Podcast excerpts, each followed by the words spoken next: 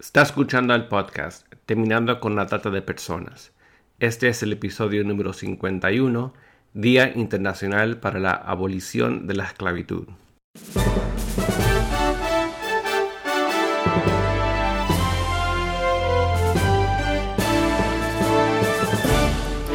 Bienvenido al podcast Terminando con la Trata de Personas. Mi nombre es Gilbert Contreras. Y mi nombre es Virginia Contreras. A través de nuestros episodios, que se emitirán cada dos semanas, buscaremos empoderarlo a usted con herramientas para estudiar el asunto, ser una voz y hacer una diferencia para terminar con la trata de personas. Buenos días Virginia. Buenos días Gilbert. Hoy vamos a hablar del Día Internacional para la Abolición de la Esclavitud. ¿Podrías explicarnos el porqué de esta fecha? Sí, cómo no. El Día Internacional para la Abolición de la Esclavitud se celebra el 2 de diciembre en conmemoración al 2 de diciembre de 1949, que esta fue la fecha en la que la Asamblea General de las Naciones Unidas aprobó el convenio para la represión de la trata de personas y la explotación ajena. Esta celebración fue establecida para concientizar a la opinión pública sobre el flagelo de la esclavitud moderna. Para recordar el convenio, un informe realizado por el equipo de trabajo sobre esclavitud de la ONU recomendó en 1985 que el 2 de diciembre fuera proclamado Día Mundial para la Abolición de la Esclavitud en todas sus formas. Por esto, de 1985 a 1994 se celebró el Día Mundial contra la Esclavitud y en 1995 es que pasó a denominarse Día Internacional para la Abolición de la Esclavitud. ¿Y cuál es el fin? Específicamente, el objetivo del día es reclamar la erradicación de todas las formas contemporáneas de esclavitud, como son la trata de personas, la explotación sexual, el trabajo infantil, el matrimonio forzado y el reclutamiento de niños para utilizarlos en conflictos armados. Muchos piensan que la esclavitud es algo del pasado, que ya no existe en nuestras sociedades. La esclavitud no es algo del pasado como hemos hablado en otras oportunidades, sino que es una realidad presente en todos los países hoy en día. Por supuesto, cabe señalar que la esclavitud ha tenido formas diferentes a lo largo de la historia, pero la realidad es que hoy en día existe tanto en sus formas tradicionales como en otras nuevas modalidades. ¿Cómo es que se muestra hoy en día? Como señalamos recién, las esclavitudes han evolucionado y se han manifestado en formas diferentes a lo largo de la historia. En la actualidad, todavía persisten algunas antiguas manifestaciones al amparo de creencias y costumbres tradicionales. Por ejemplo, y según las Naciones Unidas, las personas de castas inferiores, minorías tribales y pueblos indígenas son los más vulnerables a servidumbres. Por otro lado, la esclavitud moderna puede abarcar prácticas como el trabajo forzoso y el matrimonio forzado. Son situaciones de explotación en las que una persona no puede rechazar o abandonar esto debido a amenazas, violencia, coerción, engaño o abuso de poder. Si bien el trabajo infantil no entra dentro del término general de esclavitud moderna, normalmente se suele relacionar con ella. ¿Hay un número estimado de víctimas? Cada año millones de personas, en su mayoría mujeres y menores, son engañadas, vendidas, coaccionadas o sometidas de alguna manera a situaciones de explotación de las cuales no pueden escapar, como en otros podcasts hemos eh, dado algunos testimonios al respecto constituyen la mercancía de una industria mundial que mueve miles de millones de dólares y que está dominada por grupos de delincuentes organizados que operan en muchas ocasiones con total impunidad.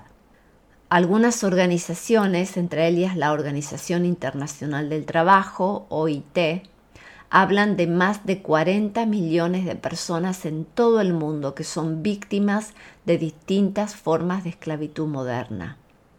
Del total de víctimas, un 25% son niños, alrededor de 10 millones. Las mujeres y las niñas se ven afectadas de manera desproporcionada por esta lacra, representando el 71% del total, o sea, casi 29 millones. Especialmente las mujeres les sirven para abastecer las redes de prostitución y el trabajo en el servicio doméstico. ¿Cuáles son los países con más esclavos? Antes de responderte necesitamos mencionar aquí que entre algunas causas que generan la esclavitud se encuentran hoy en día las guerras y los totalitarismos. Por ello, entre los países con mayor número de esclavos en el mundo se encuentra Corea del Norte. Aquí una persona de cada diez vive en esclavitud, obligado por el Estado a trabajar por el bien de la patria, entre comillas. Le siguen Eritrea, Burundi, República Centroafricana. Luego vienen Afganistán, Mauritania, Sudán del Sur, Pakistán, Camboya e Irán. Pero la esclavitud también afecta a países ricos como los Estados Unidos, Australia, Reino Unido, Francia, Alemania, Países Bajos y muchos otros países europeos, entre los cuales también está Italia, donde el comercio y los flujos migratorios crean un terreno fértil para la esclavitud. ¿Algunas consideraciones que podrías compartir respecto al trabajo forzoso? Sí, se estima que unas 25 millones de personas están atrapadas, estaban atrapadas en trabajo forzoso en un momento dado en el 2016. Y de ellas, 16 millones eran víctimas de la explotación laboral forzada en el sector privado, sea trabajo doméstico, la construcción y la agricultura. Alrededor de 5 millones eran víctimas de la explotación sexual forzada y poco más de 4 millones, un 16% del total, del trabajo forzoso impuesto por las autoridades del Estado. ¿Cuáles son los datos que se proporcionan respecto al matrimonio forzado? Se calcula que 15.4 millones de personas eran víctimas de un matrimonio forzado en un momento dado en el 2016. De este total, 6.5 millones de casos ocurrieron del 2012 al 2016 y el resto tuvo lugar antes de este periodo, pero siguieron atrapadas en esta situación. Más de una tercera parte de todas las víctimas del matrimonio forzado eran menores al momento del matrimonio y casi todos de sexo femenino. ¿Y en cuanto al trabajo infantil? Bueno, según el Fondo de las Naciones Unidas para la Infancia, UNICEF, en todo el mundo un niño de cada seis trabaja y la mayoría de ellos sufren explotación económica a pesar de que el artículo 32 de la Convención sobre los Derechos del Niño reconoce, y lo cito, el derecho del niño a estar protegido contra la explotación económica y contra el desempeño de cualquier trabajo que pueda ser peligroso o entorpecer su educación, o que sea nocivo para su salud o para su desarrollo físico, mental, espiritual, moral o social. Se estima que alrededor de 152 millones de niños están sujetos a trabajo infantil, de los que 88 millones son varones y 64 millones son niñas. El mayor número de niños entre 5 y 17 años víctimas de trabajo infantil se encuentra en África, con 72.1 millones, seguida por Asia y el Pacífico, con 62 millones, las Américas, 10.7 millones, Europa y Asia Central, 5.5 millones, y los Estados Árabes, 1.2 millones.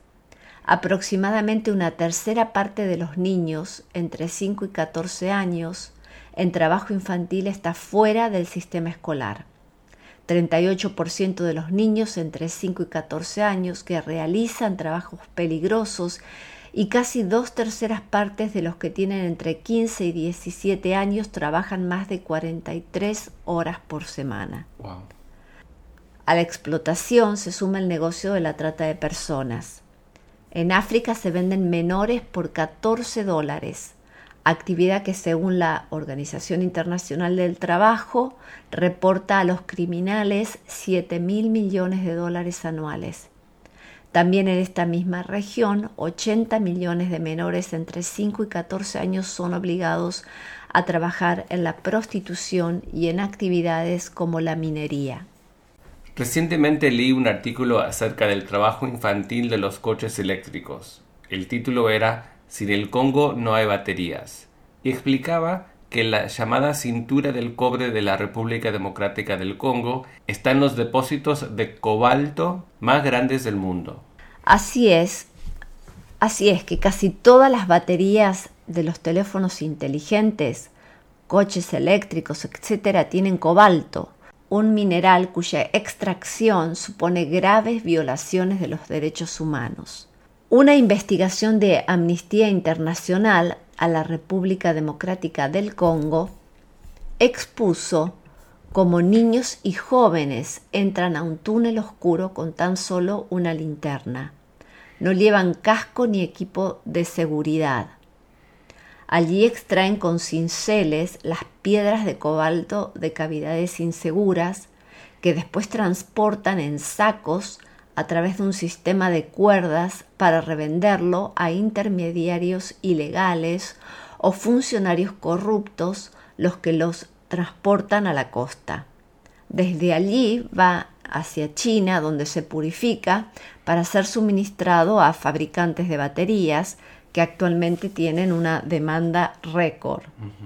Lauren Armistead de Amnistía Internacional investigó las condiciones en la minería de cobalto a pequeña escala en el Congo para el informe Por eso morimos, un trabajo publicado en el 2016 que sirvió para llamar la atención sobre la minería artesanal y el trabajo infantil.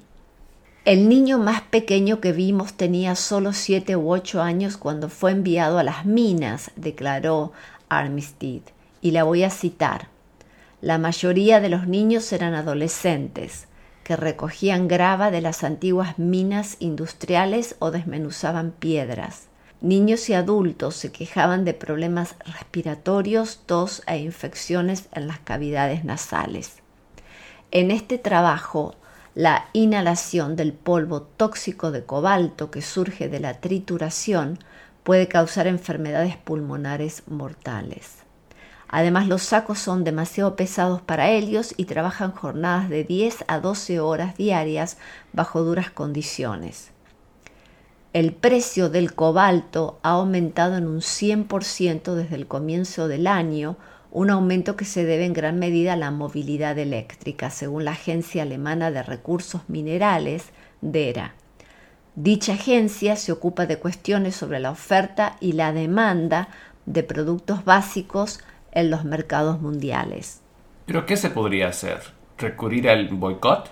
Bueno, Amnistía Internacional desaconseja recurrir a un boicot, ya que, ya que según ellos, boicotear ese cobalto del Congo tendría graves consecuencias y les hundiría aún más en la pobreza. Pero es importante notar que desde la publicación del informe de Amnistía, algunas señales apuntan a una mejoría de la situación. Las autoridades mineras congoleñas cierran acuerdos de concesiones de minería artesanal con las cooperativas registradas y se está trabajando para la extracción responsable de recursos. Es más, se ha desarrollado el sello Certified Trading Chains, CTC, una cadena de comercio certificada, para cuatro minerales que son en sí conflictivos, como son el oro, el tántalo, el estaño y el wolframio. La trazabilidad es parte de la certificación, que también incluye otros criterios como no haber sido extraídos de zonas de conflicto, que tengan seguridad laboral, que no haya explotación infantil y otros estándares sociales. Y con algunos ajustes se está tratando de aplicar esto también al cobalto. Sin embargo, la actual legislación europea y estadounidense sobre importaciones de regiones en conflicto solo regula la explotación del oro, tántalo, estaño y wolframio. Las empresas tienen que probar una diligencia de vida cuando tratan con esos minerales. Para el resto de minerales no se necesitan pruebas del origen o la extracción responsable. La mayoría de los fabricantes de baterías, portátiles y móviles se escudan en la complejidad de la cadena de suministro y aunque muchos fabricantes presuman en sus páginas web de hacer uso responsable de las materias primas y respetar los derechos humanos, voy a citar otra vez a Loren Armstead, las respuestas que dan las empresas es que no harán nada mientras no haya una ley. Sin embargo, continúa el artículo que estamos mencionando en este podcast, algo se ha movido desde la publicación del informe de Amnistía Internacional uno de los mayores compradores mundiales de cobalto artesanal del Congo es el consorcio chino Zhejiang Huayu Cobalt. Su página web dice que la empresa trabaja en una mejora de las condiciones laborales desde la publicación del informe de amnistía. Su objetivo es cumplir con las directrices establecidas sobre la diligencia debida en toda la cadena de suministros. Amnistía pretende publicar otro estudio y analizar todo lo que se ha hecho desde la publicación de su informe del 2016, mientras la cuestión del cobalto y los derechos humanos continuará siendo un tema para el futuro. Da cuentas el artículo que hemos estado comentando y que está como recurso en el pie de la página de este podcast. También tienes unos datos de UNICEF para compartir respecto a la esclavitud del siglo XXI, ¿verdad? Así es, ya que UNICEF calcula que 200.000 niños africanos son vendidos como esclavos cada año. Entre 45.000 y 50.000 mujeres y niños son trasladados cada año por los traficantes únicamente hacia los Estados Unidos. El aumento del número de casos de trata de personas, así como su expansión a zonas que antes no estaban tan afectadas, coincide con el aumento de las dificultades económicas, especialmente en los países en desarrollo y en los países con economías en transición, los enormes obstáculos a la migración legal y la existencia de graves conflictos armados. Según la Organización Internacional del Trabajo, OIT, millones de jóvenes se encuentran en condiciones cercanas a la esclavitud como víctimas de trabajo forzado o en régimen de servidumbre. Un 73% de estos jóvenes, alrededor de 180 millones, desempeñan las peores formas de trabajo infantil, entre ellas la prostitución, el trabajo esclavizado y el trabajo peligroso. Además, las cifras indican también que la esclavitud no ha desaparecido, ya que alrededor de 5.7 millones de jóvenes se encuentran en una situación de servidumbre o se ven obligados a trabajar. ¿Qué podemos hacer cada uno de nosotros frente a estos datos que revelan realidades tan crudas? Bueno, nosotros tenemos una frase, Gilbert, que no nos cansamos de repetir, que cuál es. Nadie puede hacerlo todo, pero todos podemos hacer algo. Así es, nadie puede hacerlo todo, pero todos podemos hacer algo. Entonces, en primer lugar, a las personas de fe les alentamos a clamar a Dios, ya que tenemos no solo una lectura humanista, sino que creemos, como dice Efesios 6:12, que no luchamos contra enemigos de carne y hueso, sino contra gobernadores malignos y autoridades del mundo invisible, contra fuerzas poderosas de este mundo tenebroso y contra espíritus malignos de los lugares celestiales. O sea que no tenemos solamente un acercamiento humanista o secular al tema de la trata de personas o la esclavitud del siglo XXI, sino una lectura espiritual. Y por lo tanto tenemos una guía para usar el arma espiritual de la oración contra la esclavitud del siglo XXI que más de una oportunidad hemos puesto a disposición de diferentes comunidades de fe. Además, necesitamos todos generar conciencia entre la ciudadanía y esta es una de las razones por las cuales realizamos este podcast y damos talleres y conferencias al respecto. Necesitamos difundir, difundir, difundir. Cuando sepa algo acerca de la trata en su lugar, en su vecindario, en su provincia, en su estado, en su país, coméntelo, ya sean cifras o mecanismos que utilizan los tratantes o experiencias de las víctimas. Cuando lea o escuche un testimonio de una de las víctimas o de sus familiares, haga que circule este testimonio porque dar a luz testimonios es acercar a la conciencia de cada uno y de todos el amargo sufrimiento de las personas que están siendo explotadas. Necesitamos también empoderar sectores estratégicos, por ejemplo el sector hotelero, para que puedan tener, estar atentos su personal y tenemos un podcast al respecto para leer las señas de posibles víctimas de trata también al sector de transporte, aeronáutico, para ayudar a identificar y denunciar la trata de personas. Necesitamos dar a conocer actitudes, acciones y medidas preventivas. Hay que decirle a las potenciales víctimas y a la sociedad en general cómo actúan los tratantes y cómo sustraerse al riesgo de caer en sus redes. Necesitamos también ser consumidores informados acerca de los productos que compramos, o sea, conocer toda la cadena de suministros de la materia prima, si hay trabajo infantil, si hay trabajo forzado. Necesitamos hacer ver a nuestros familiares y amigos que podemos ser cómplices de las bandas dedicadas a la trata si callamos cuando conocemos casos de explotación y o cuando consumimos productos que tienen trabajo forzoso. Necesitamos también verificar las ofertas laborales, o sea, no creer todo las publicaciones de trabajos que existen, sino realmente verificarlas si son ciertas. Necesitamos usar correctamente el Internet. Esta es otra de las razones por las cuales constantemente estamos realizando cursos y talleres en escuelas y colegios para conocer los peligros del Internet. Necesitamos denunciar denunciar los casos de explotación o de trata de personas de los que tengamos conocimiento.